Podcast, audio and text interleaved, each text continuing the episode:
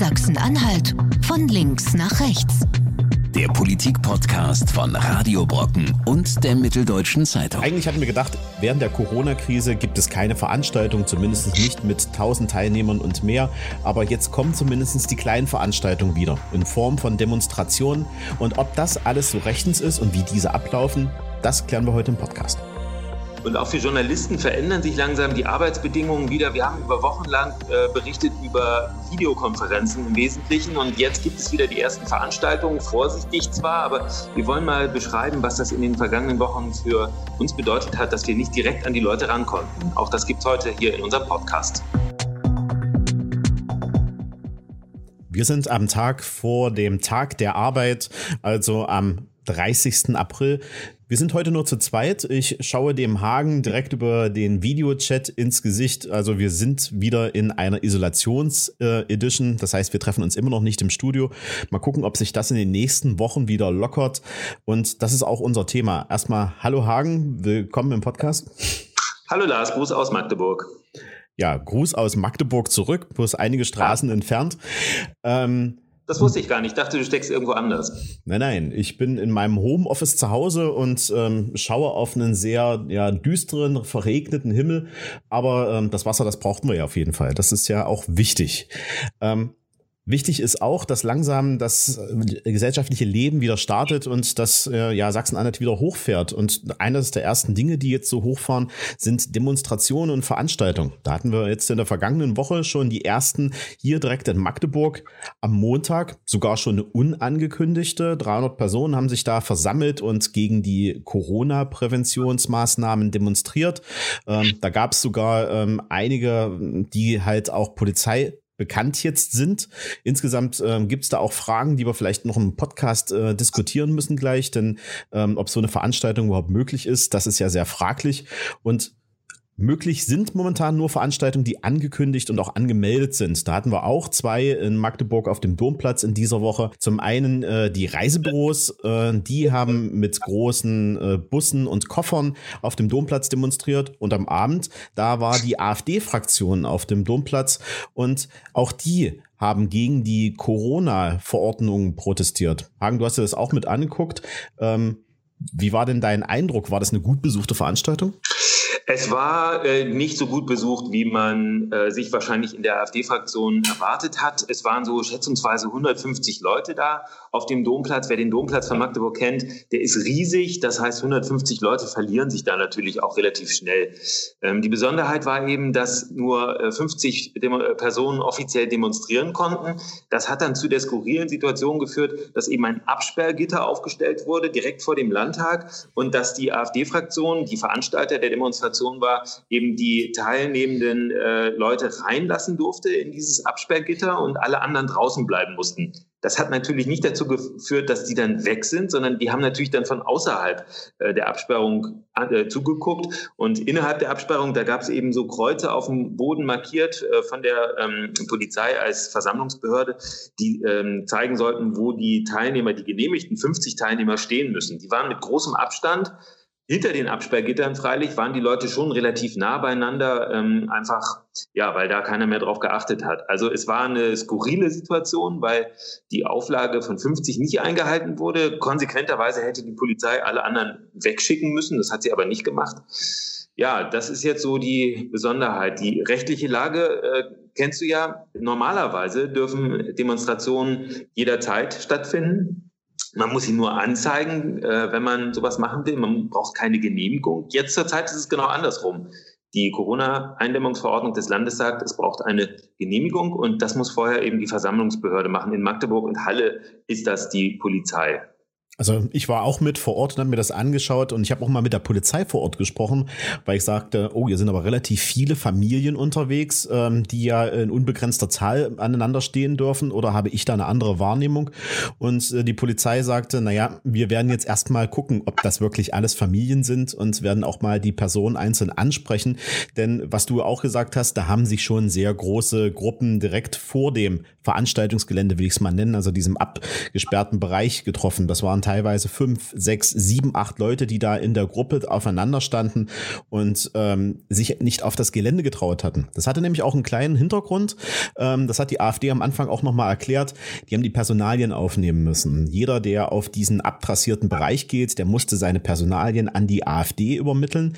Ähm, das hat den Hintergrund, dass sie zumindestens gegenüber der Aufsichtsbehörde und dem Gesundheitsamt dann melden könnten, sollte es einen Corona-Fall geben, äh, wer überhaupt an dieser Veranstaltung teilgenommen hat. Das Ganze fühlt sich aber dann ein bisschen absurd an, wenn man sieht, dass außenrum, ich sage mal, dass mindestens das Vierfache an Personen äh, sich verteilt hat äh, in der Anzahl als die Personen, die dann in dem Veranstaltungsgelände waren. Da wären vielleicht 15, 20 Personen, wenn es hochkommt.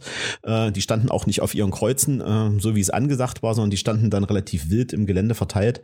Und drumherum, da standen ungefähr 150 Leute, ähm, die sich dann an dieser Veranstaltung beteiligt haben unter dem Strich ist es aus meiner Sicht kein gelungenes äh, System, was da jetzt dahinter steht. Also die Landesverordnung gibt überhaupt keine Obergrenze vor. Ähm, wir haben vorher ja auch noch mal die Gesundheitsministerin gefragt, was das jetzt genau für, für Demonstrationen bedeutet. Die AfD wollte ursprünglich mit 300 Personen dort demonstrieren.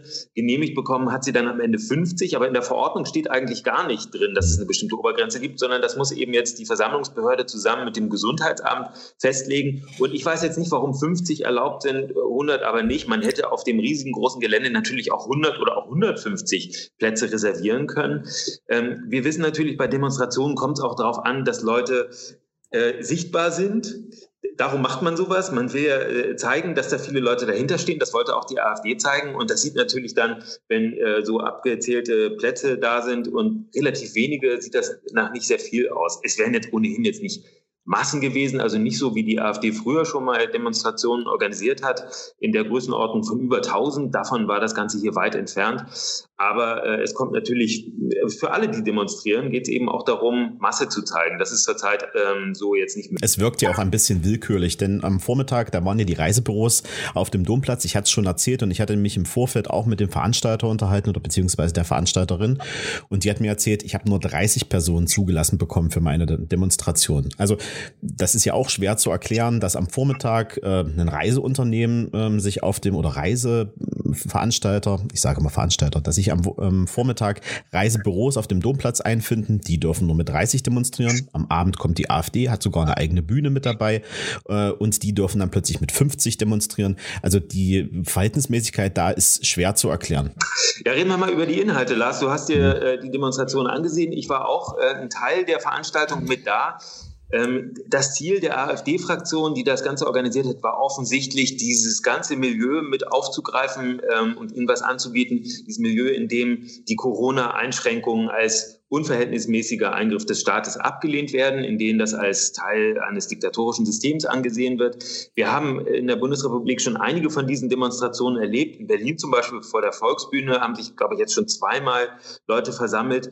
Das ist so eine Mischung aus äh, Reichsbürgern, äh, AfD-Unterstützern, Esoterikern, auch Linken, die sich da versammeln und die so eine Mischung bilden, äh, die offenbar jetzt auch die AfD-Fraktion ansprechen wollte. Es ist nicht ganz gelungen, teilweise gelungen, eben die Größenordnung, ich schätze, wie gesagt, ungefähr 150. Ähm, aber die Reden, die da gehalten wurden, die waren natürlich schon äh, bemerkenswert. Wenn wir mal ein paar Aussagen uns angucken, also mir ist aufgefallen, ähm, ein Arzt aus Haldensleben, der dort äh, vorgetragen hat, dass ähm, der, der dort vom Merkel-Regime geredet hat.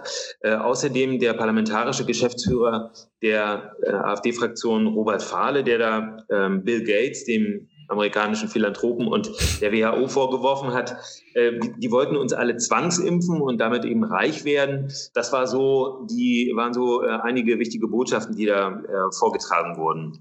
Ja, und ähm, ich war ja auch eine ganze Zeit dann vor Ort und habe mir das äh, nach und nach auch die Redebeiträge da angehört.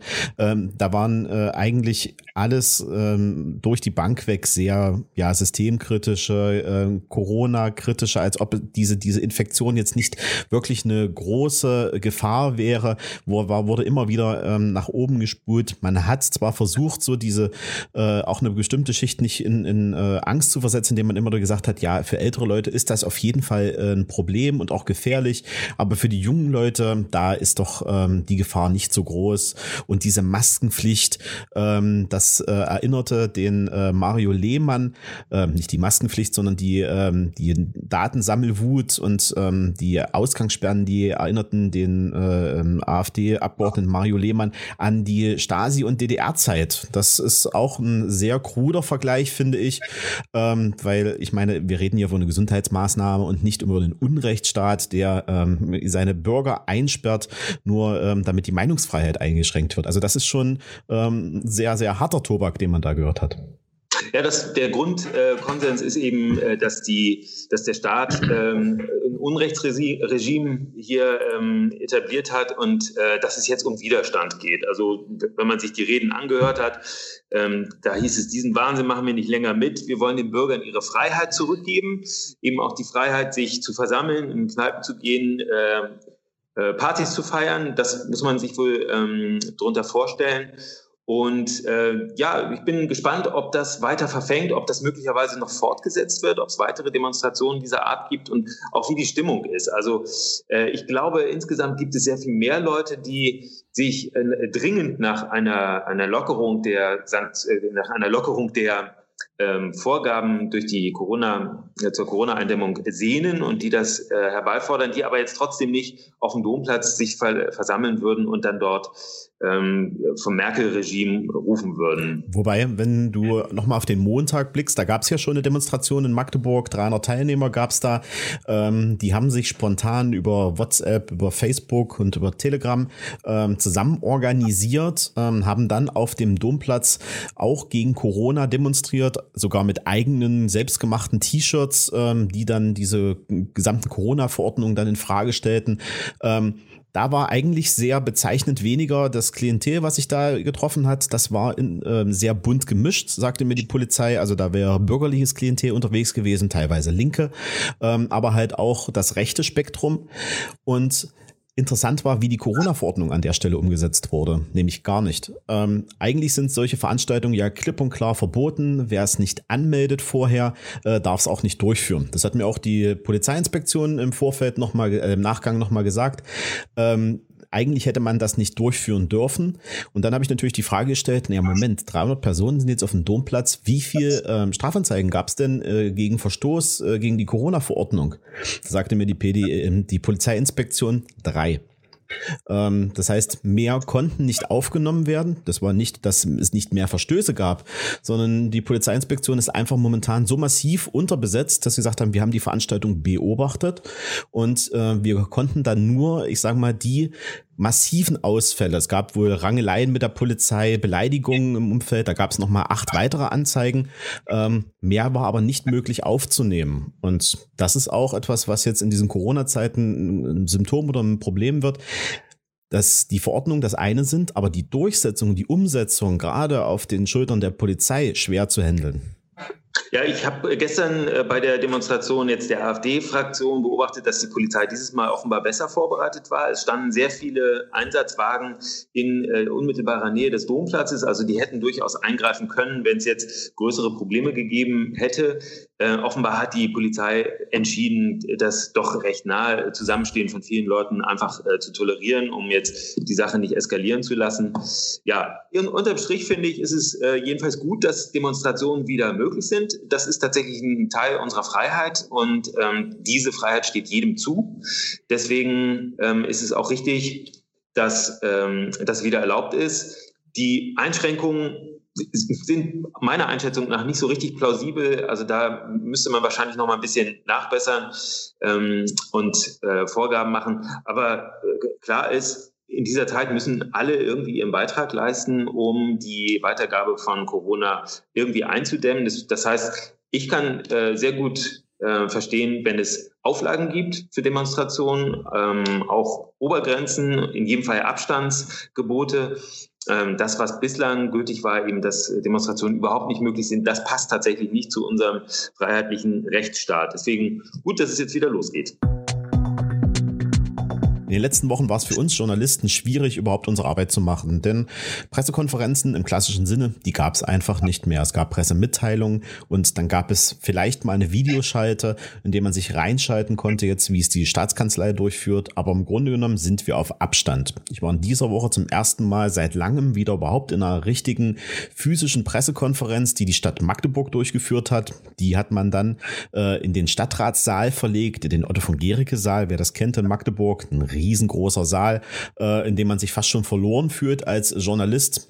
Der Oberbürgermeister Lutz Trumper, der sitzt oben in den Reihen der Redner und wir saßen natürlich in den Reihen der Abgeordneten in gebührenden Abstand. Man muss natürlich auch dann dementsprechend lauter sprechen, damit das auch alles äh, sein Gehör findet.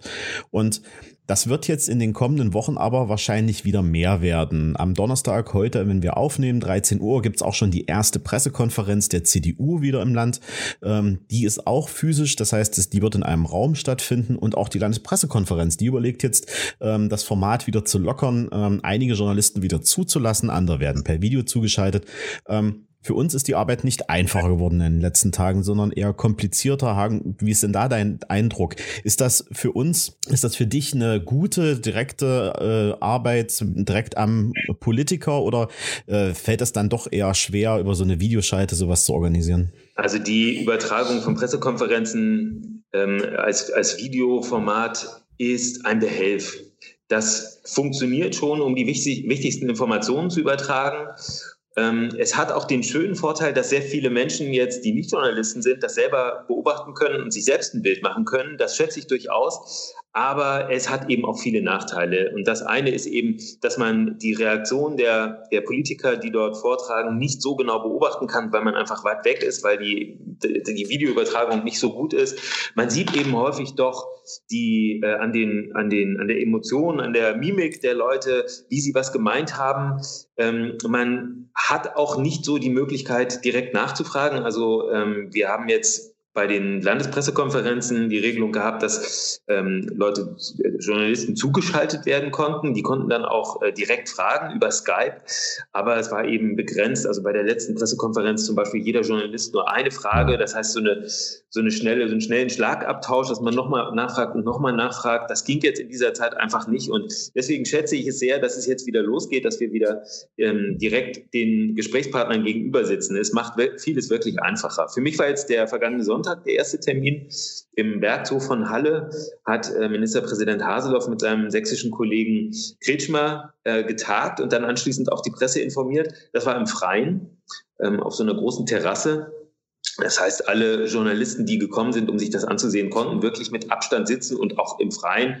Äh, das heißt, die Übertragung von, von Aerosolen, das ist ja zurzeit die große Sorge von vielen, die war da eben nicht so möglich. Und viele hatten auch Mundschutz äh, bei, dem, bei dem Termin. Also mit Abstand ging das. Und es war eine schöne Sache, einfach die Leute zu sehen und äh, direkt Fragen zu stellen. Ja, und ich habe ja auch ein bisschen das Problem mit diesen Videokonferenzen. Wir sind ja äh, immer noch im Digitalisierungswunderland Sachsen-Anhalt äh, und das ist wirklich sarkastisch gemeint. Ähm, teilweise ähm, ist die Übertragungsqualität schon sehr schlecht. Also ähm, wir haben das, wir gucken uns das natürlich auch mit den Kollegen zusammen an und tauschen uns dann untereinander auch aus. Und eine Kollegin sagte auch in dieser Woche, ähm, sind die eigentlich alle im Zeugenschutzprogramm, weil man im Grunde genommen in dem Pixelmatch manchmal gar keine Gesichtszüge mehr erkennt. Also ähm, so ist die Übertragung aus der Staatskanzlei. Manchmal bricht's auch ab, ähm, so dass wir dann minutenlang in, in einem luftleeren Raum sind. Und das zieht natürlich auch diese Konferenzen in eine unendliche Länge. Wir haben das ja auch gesehen. Die Fragen der Kollegen, die werden per E-Mail teilweise noch reingereicht. Ähm, dann gibt es da noch eine Nachfrage, da noch eine Nachfrage. Ich habe auch das Gefühl, ich meine, die Corona-Zeit hat natürlich sehr viele Fragen, äh, die gestellt werden müssen. Aber Sonst ging das so eine Landespressekonferenz, ich sag mal im Schnitt eine Stunde. Äh, und jetzt haben wir teilweise Landespressekonferenzen, die bis zu zwei Stunden gehen. Äh, und das ist natürlich auch für uns ein immenser Aufwand, äh, wenn wir das jetzt mitschneiden als Ton beispielsweise. Das muss ja auch jemand aufbereiten. Also ich sitze manchmal noch eine gute Stunde danach noch da und ähm, ziehe mir die passenden Töne raus, schneide mir die Bits, die ich dann für den Morgen brauche vielleicht oder für den Nachmittag noch, noch zurecht. Ähm, das ist ein, ein Arbeitsaufwand, der auch für uns exponentiell gewachsen ist, so quasi auch wie die Ansteckungszahlen. Die Länge der Pressekonferenzen liegt äh, eben nicht, liegt zum einen natürlich daran, dass jetzt viele Entscheidungen äh, äh, zu fällen sind. Die liegen aber eben auch an diesem Übertragungsweg. Also wenn man zum Beispiel, wenn, wenn viele Kollegen die Möglichkeit nutzen, ihre E-Mails, äh, ihre Fragen per E-Mails zu stellen, dann haben sie eben auch, wenn die Pressekonferenz erstmal begonnen hat, nicht mehr die Möglichkeit, die Fragen zurückzuziehen. Das heißt, die liegen dann da beim Regierungssprecher. Äh, möglicherweise ist das Thema aus Sicht äh, der fragenden Kollegen längst geklärt oder abgeräumt. Trotzdem muss dann eben die Frage nochmal vorgelesen werden und das verzögert die ganze Geschichte. Hinzu kommt natürlich, dass man am Rande von solchen Veranstaltungen auch nochmal die Möglichkeit hat, normalerweise, wenn man sich live gegenüber sitzt, ähm, also zwischen Tür und Angel noch irgendwas zuzurufen. Ähm, Leute, die die, also Politiker zum Beispiel, die vor der Kamera das eine sagen und äh, dann einem möglicherweise im, im Nachhinein nochmal einen Hinweis geben, wie genau das zu verstehen war. Also dass man auch wirklich die Worte, die so gesagt wurden, richtig deutet oder einem nochmal einen ganz anderen Hinweis geben, etwas, was sie vielleicht öffentlich so jetzt nicht sagen würden, nicht zitierfähig, was aber trotzdem eben aus ihrer Sicht wichtig ist. All diese Möglichkeiten sind jetzt eben weggefallen, einfach zurückgeworfen durch, durch diese äh, Telefoniererei und diese Videokonferenzen. Und deswegen bin ich froh, dass es jetzt äh, wieder äh, aufwärts geht. Ich war am Mittwoch bei einer Veranstaltung der Linksfraktion, die war in Aschersleben und da haben sich ähm, Betriebsräte von Ameos und ähm, drei linken Politiker gegenüber gesessen, unter anderem Dietmar Barth war in einem relativ großen Raum. Die äh, Musikschule in Aschersleben hat ähm, äh, ihre Räume geöffnet für die Veranstaltung und äh, da konnte man mit Abstand dann eben doch der ganzen Veranstaltung folgen und äh, hat sich, glaube ich, meine, hat sich meiner Einschätzung nach auch gelohnt, dann eben da zu sein und nicht anschließend nur telefonisch abzufragen, was, was es denn gegeben hat. Und du hast auch einen wichtigen Aspekt angesprochen, ähm, die Gespräche im Nachgang. Denn ähm, zum Beispiel, ich mache es eigentlich grundsätzlich so, ähm, ich stelle innerhalb der Konferenz weniger Fragen, weil ich weiß, ähm, das ist zu viel Material, das ich dann hinterher vielleicht auch gar nicht brauche, sondern ähm, ich hole mir die Politiker dann im Nachgang ins direkte Gespräch. Ich hole mir dann den, den direkten O-Ton und stelle dann auch mehr fokussiert auch auf meine Hörerschaft beispielsweise auch die Fragen, die meine Hörer dann auch interessieren. Dazu hat man ja aktuell gar keine Möglichkeiten. Und ähm, ich finde auch ähm, einen bezeichnenden Punkt, den gab es diese Woche auch wieder in der Landespressekonferenz, wenn der Regierungssprecher sagt, ähm, ich suche mir jetzt mal die äh, Hauptfrage raus aus den E-Mail-Fragen der Kollegen. Da frage ich mich dann immer, wie weiß denn der Regierungssprecher, was die Hauptfrage ist, ähm, wenn ein Fragepool von fünf Fragen da drin steht und der Kollege dann vielleicht die erste, die ihm im Sinn gekommen ist, oben als erste eingeordnet hat, aber vielleicht die mehr substanzhaltigere Frage weiter unten kommt, da kann schon mal was durchfallen, was der Kollege dann vielleicht doch wissen wollte. Also dieses Vorfiltern, ähm, das muss halt in der nächsten Zeit auch aufhören, weil wir dann äh, auch mehr die Möglichkeiten wieder haben wollen, uns fokussiert ähm, da einbringen zu können. Ja, die Politik selber äh, stellt ja jetzt auch langsam wieder um auf äh, Präsenzbetrieb, auf physische Anwesenheit. Blicken wir mal voraus. In der kommenden Woche gibt es die erste reguläre, reguläre Landtagssitzung wieder, äh, vermutlich sogar zwei Tage, am Donnerstag und am Freitag. Und die wichtigsten, ähm, die wichtigsten Punkte einer solchen Landtagssitzung sollen auch in der ganz regulären äh, Dauer stattfinden. Also zum Beispiel die Regierungsbefragung, die äh, ein wichtiges Ritual ist, wo eben die Abgeordneten die Möglichkeit haben, die Mitglieder der Landesregierung zu befragen. Die soll in äh, der Dauer von einer Stunde stattfinden. Das ist jedenfalls Stand jetzt äh, Donnerstag.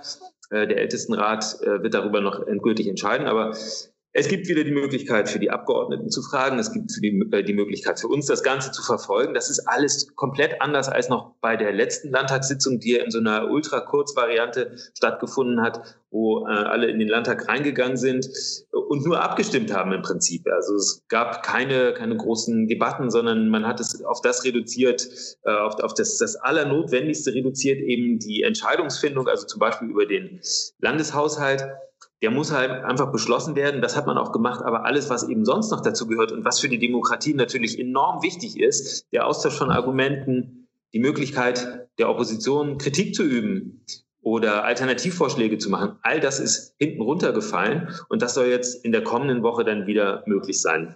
Und wie unser Ministerpräsident immer gerne sagt, das ist ein dynamischer Prozess, der ständig im Wandel ist und aus dem Grund gibt es am Wochenende auch schon wieder eine neue Corona-Verordnung, die fünfte. Und wir schauen natürlich wieder drauf, was sich für das Land ändert, hier in Sachsen-Anhalt von links nach rechts. Sachsen-Anhalt Von links nach rechts. Der Politik-Podcast von Radio Brocken und der Mitteldeutschen Zeitung. Jederzeit auf Audio Now und in der Radio Brocken App.